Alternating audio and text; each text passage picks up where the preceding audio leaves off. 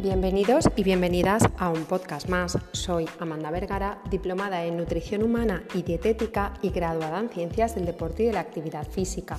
En el podcast de hoy vamos a hablar respecto a los superalimentos. ¿Preparados? ¿Preparadas? Empezamos. Para unos no son más que una moda y un producto del marketing. Sin embargo, para otros son una gran mina de salud. ¿Qué dice la ciencia al respecto? Pues bien, para la ciencia la realidad es que no existe una evidencia eh, respecto para que se considere a ningún alimento en concreto con superpoderes mágicos. Eso no significa que no hayan alimentos con propiedades extraordinarias, simplemente que no hay estudios que lo demuestren. Por ello, a día de hoy no hay ninguna definición científica ni legal de la palabra superalimento.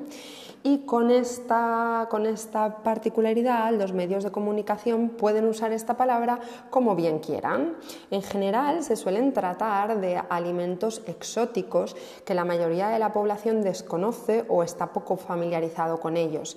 Sin embargo, también podemos llamar superalimentos a unas lentejas, a un brócoli, a una coliflor, a una naranja, a una sandía o a un melón, por todas las virtudes y aspectos positivos que tienen para nosotros.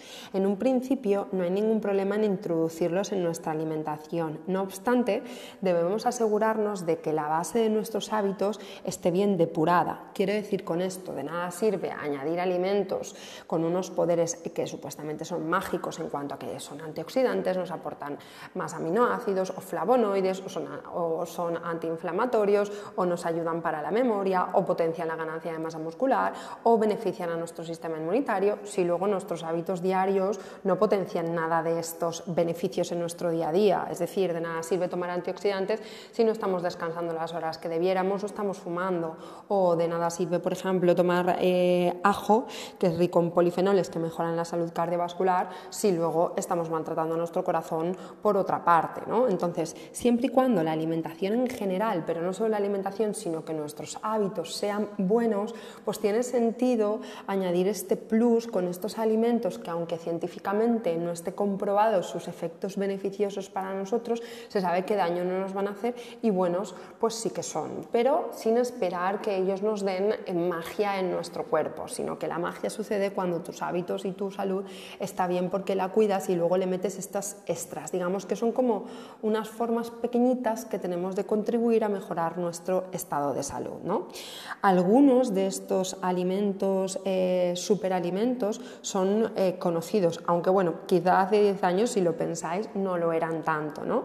Por ejemplo, tenemos el aguacate, que ahora está es muy común el consumo, pero hace 10-15 años pues, eh, nos hablaban de aguacate y no sabíamos ni lo que era. Tiene propiedades saludables para nuestra circulación y para nuestro corazón, al tener ácidos grasos eh, buenos y beneficiosos para ello. Las semillas de chía, que también están muy en auge, que son fuente de proteína y ácidos grasos omega 3. También tenemos la piña y la papaya, que benefician a, a nuestra digestión. La piña porque tiene bromelaína y la papaya porque tiene papaya que son enzimas que facilitan el sistema digestivo, también porque tienen vitamina C, betacarotenos y, y fibra. También está el ajo, que como decíamos anteriormente eh, está lleno de polifenoles que mejoran la salud cardiovascular y el sistema inmunitario. También están las famosas bayas de Golgi, que son antioxidantes, el cacao, pero cacao no entendiendo por, vale, pues cacao como es beneficioso y está considerado dentro de un superalimento porque es fuente de calcio, hierro, magnesio, tiene otras vitaminas, otros minerales y antioxidantes y bla, bla, pues me voy ahora a regar una tableta de chocolate con leche, porque eso no es cacao, eso es azúcar con un poquito de cacao, ¿vale? Entonces el cacao, solo el cacao puro, el cacao, cacao, ¿vale?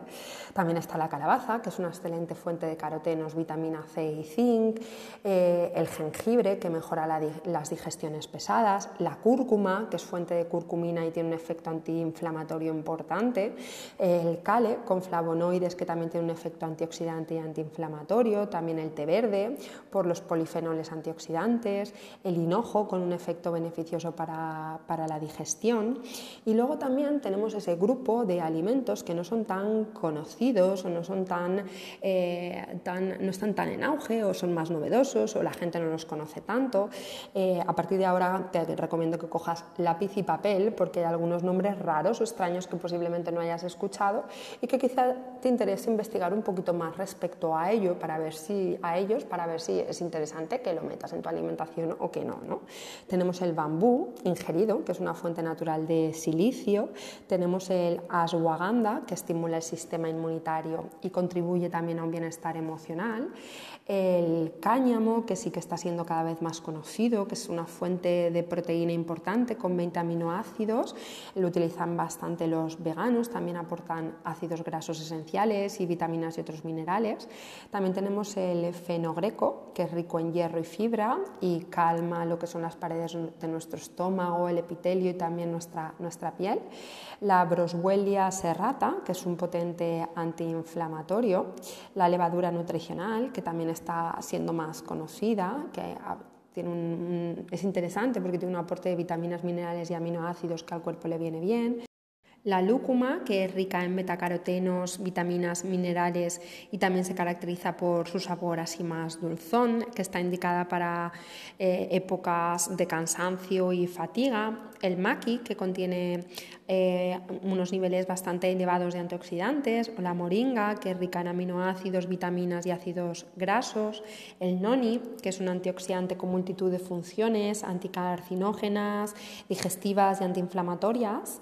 La pulpa de baobab, que es una fuente de vitamina C, potasio, calcio y fibra importante, el té de bugre, que se dice que disminuye el apetito, el té matcha, que es un estimulante de la concentración y el estado de alerta, o el tribulus terrestre, que es un considerado potente afrodisíaco que aumenta la libido al aumentar la secreción de testosterona y también está relacionado con la ayuda o la contribución, siempre que haya un buen estímulo, al aumento de masa muscular.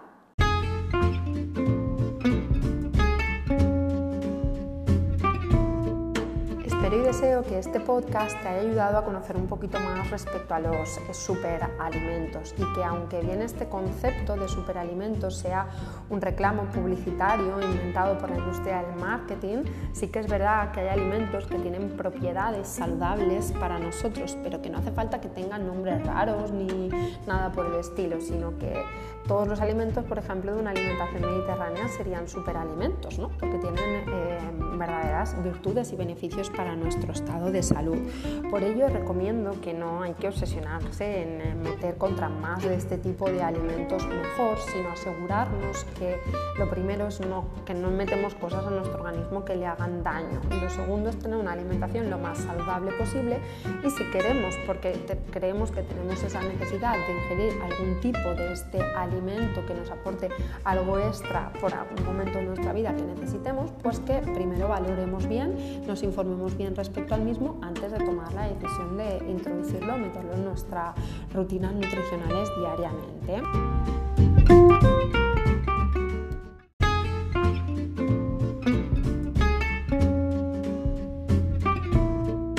Por último, recuerda compartir este audio con aquellas personas a las cuales pienses que le puede interesar y nos vemos la semana que viene con nuevos episodios.